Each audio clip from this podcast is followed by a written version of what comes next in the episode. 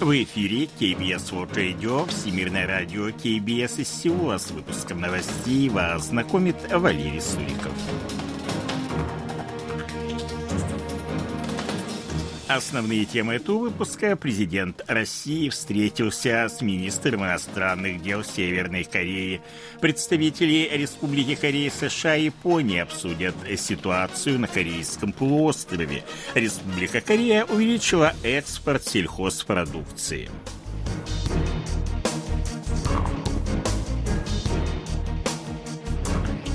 А сейчас эти другие новости более подробно. 16 января президент России Владимир Путин встретился в Москве с министрами иностранных дел России и КНДР Сергеем Лавровым и Чве Сунхи. Как сообщил пресс-секретарь российского президента Дмитрий Песков, главы МИД двух стран проинформировали Путина о результатах переговоров и достигнутых договоренностях. Другие подробности в сообщении не приводятся.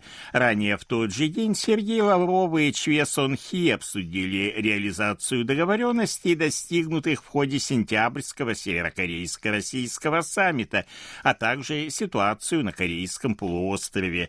Как отметил Лавров, открывая встречу, Москва рассчитывает на продолжение плодотворного сотрудничества с Пиньяном. 17 января правительство Республики Корея ввело самостоятельные санкции против 11 морских судов, трех юридических и двух физических лиц за участие в торговле нефтью и другими товарами Северной Кореи в нарушении резолюции Совета Безопасности ООН. Как сообщили в Министерстве иностранных дел Республики Корея, санкции являются частью усилий Сеула воспрепятствовать незаконным закупкам Пхеньяном ресурсов и получению энергию финансов, которые используются для развития его ядерных ракетных программ.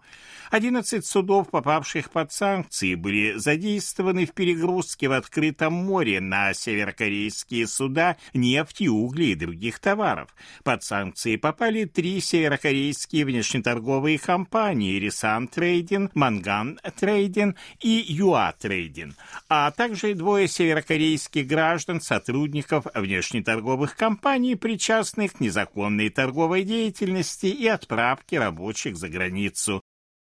18 января в Сеуле пройдут южнокорейско-американо-японские консультации по ситуации на Корейском полуострове. В них примут участие специальный представитель Сеула по вопросам мира и безопасности на Корейском полуострове Ким Гон, представитель Госдепартамента США по северокорейским вопросам Чон Пак и директор Департамента Азии и Океании японского МИД Хироюки Намадзу. Как сообщили в южнокорейском внешнем внешнеполитическом ведомстве будут обсуждаться действия Пхеньяна и возможные ответные меры, а также северокорейско-российское сотрудничество, в том числе в военной области. Это будет первая с октября прошлого года встреча представителей трех стран, ответственных за безопасность на Корейском полуострове, которая пройдет в очном формате.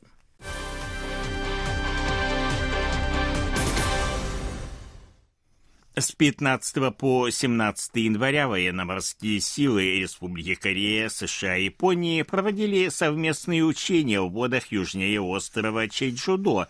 По данным Объединенного комитета начальников штабов вооруженных сил Республики Корея, в них принимали участие два южнокорейских эсминца, пять кораблей ВМС США, в том числе авианосец Карл Уинсон и два корабля морских сил самообороны Японии. Это были первые трех трехсторонние военно-морские учения после того, как в июне прошлого года была достигнута договоренность об их регулярном проведении.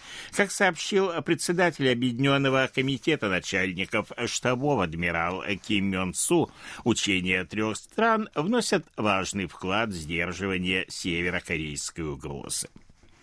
Премьер-министр Республики Корея Хан Док Су принял участие во Всемирном экономическом форуме в швейцарском Давосе на тему восстановления доверия. 16 января он выступил на заседании по атомной энергетике с докладом о южнокорейской политике в сферах ядерной энергетики.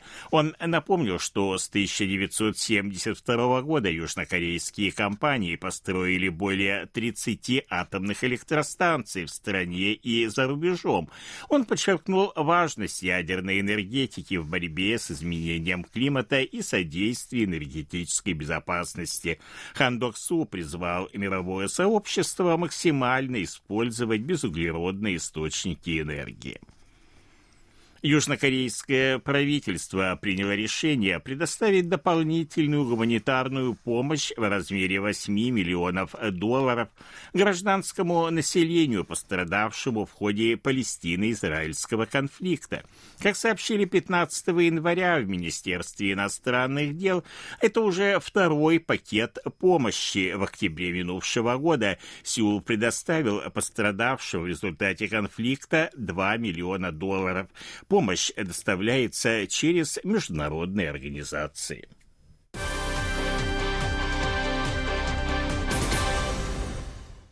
По данным Министерства продовольствия, сельского и лесного хозяйства, южнокорейский экспорт сельхозпродукции и продуктов питания составил в 2023 году 9 миллиардов 160 миллионов долларов. Это на 3% больше, чем в предыдущем году. При этом поставки лапши быстрого приготовления рамен увеличились на 24,4, кондитерских изделий на 6, напитков на 11 11,5, риса быстрого приготовления продуктов на основе риса на 18,9, квашеных овощей кимчи на 10,5, клубники более чем на 21, а винограда на 34,6% в годовом исчислении. Экспорт в Китай увеличился на 8,2%, а в США на 8,7%. Южнокорейские компании, работающие в Китае, ожидают, что в этом году их показатели будут лучше, чем в предыдущем. На это указывают результаты опроса, проведенного Корейским институтом промышленной экономики и торговли и торгово-промышленной палатой. В результате опроса 217 компаний индекс деловой активности на первый квартал составил 99 пунктов, а индекс ожиданий по продажам впервые за последние три квартала превысил 100 пунктов и составил 101 пункт. Если индекс превышает 100 пунктов, это говорит о позитивной оценке ситуации большинством компаний. По данным Банка Кореи, опубликованным 17 января, депозиты южнокорейских резидентов в иностранные валюты составили в конце декабря прошлого года 103 миллиарда 880 миллионов долларов. Это на 2 миллиарда 120 миллионов больше, чем в предыдущем месяце. По мнению экспертов, это связано с активизацией экспортных расчетов и доходов частных лиц от продажи иностранных ценных бумаг.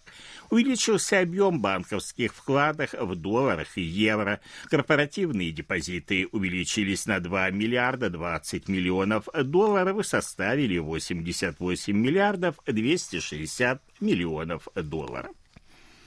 Во время подготовки к вылету из аэропорта Нью-Титосе в японской префектуре Хоккайдо самолет компании Korean Air задел левым крылом правое хвостовое крыло самолета компании Катай Пасифик. Инцидент произошел 16 января в 17.30, когда аэродромный тягач буксировал самолет Korean Air к взлетной полосе. Ответственность за инцидент возложена на компанию по наземному обслуживанию аэропорта.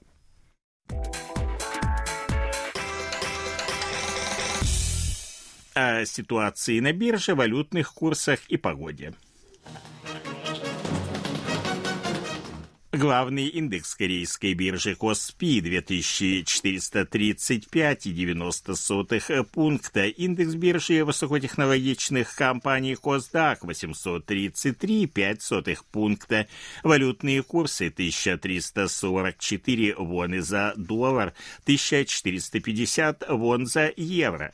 В Сеуле в течение дня мокрый снег. Температура ночью до минус 6, а днем потеплее до плюс 2 градусов. Это были новости из Сеула.